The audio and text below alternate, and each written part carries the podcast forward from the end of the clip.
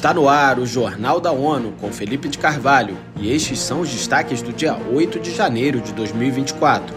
O OMS alerta para falta de suprimentos em hospital na região central de Gaza. Crise humanitária no Sudão pede ação imediata em 2024. No centro de Gaza, a Organização Mundial da Saúde, OMS, alertou neste domingo que os médicos no único hospital em funcionamento na região de Deir al-Balah foram obrigados a interromper atividades críticas e receberam uma ordem de evacuação. À medida que se aproxima o marco de 100 dias de violência em Gaza, relatos de bombardeios pelas forças de Israel continuam. Trabalhadores humanitários da ONU divulgam relatórios de significativas perdas, especialmente entre mulheres e crianças, e fazem apelo para que equipes médicas possam seguir com seu trabalho.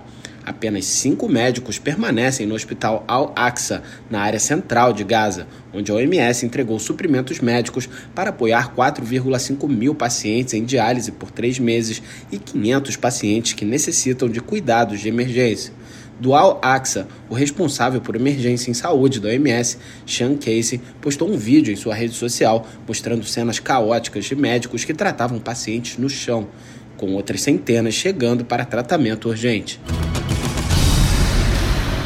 O subsecretário-geral para Assuntos Humanitários e coordenador de ajuda de emergência da ONU, Martin Griffiths, destacou que quase nove meses de guerra levaram o Sudão a uma espiral descendente que se agrava a cada dia. Mayra Lopes tem os detalhes. Ele adicionou que, à medida que o conflito se espalha, o sofrimento se aprofunda e o acesso humanitário diminui. Desde 15 de abril do ano passado, o país vive combates entre integrantes do exército e paramilitares das Forças de Apoio Rápido. Para Griffiths, a situação deve ser contida e a comunidade internacional, especialmente aqueles com influência, deve tomar medidas decisivas e imediatas para interromper os combates e proteger as operações humanitárias. Griffiths alertou que mais de 500 mil pessoas fugiram dos combates em Al-Jazira há muito um refúgio para aqueles deslocados por confrontos em outros lugares. Da ONU News em Nova York, Mayra Lopes. O contínuo deslocamento em massa também pode alimentar a rápida disseminação de um surto de cólera no estado, com mais de 1,8 mil casos suspeitos relatados até agora.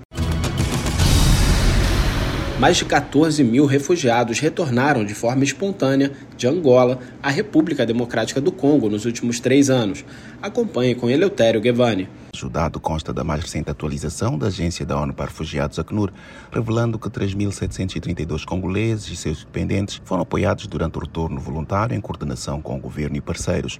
Em 2023, cerca de 820 congoleses que solicitaram abrigo em território angolano foram repatriados após terem fugido do conflito e da violência na região de Kassai para a província de Lunda Norte. A situação, que levou as autoridades de Angola a declarar emergência, obrigou a criação do assentamento de Lovoa em 2017. O relatório destaca ainda que toda a população de Kassai ganhou o estatuto de refugiado ao chegar a Angola. Da ONU News em Nova York, Eleutério Gavan. Lovo acolhe 69% dos refugiados e os restantes vivem fora do acampamento.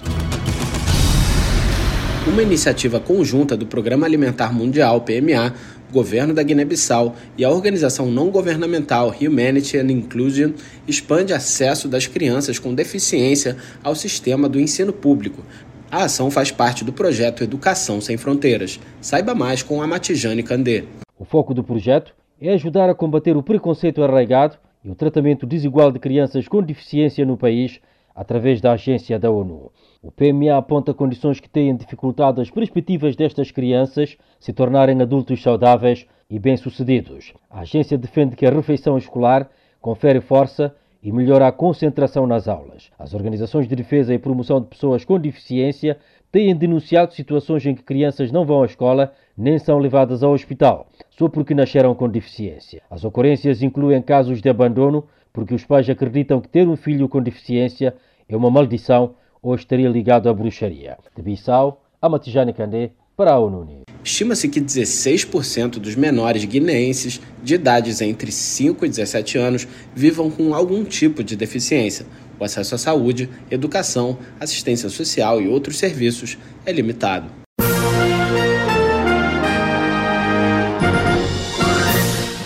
Confira mais detalhes sobre essas e outras notícias no site da ONU News Português e nas nossas redes sociais.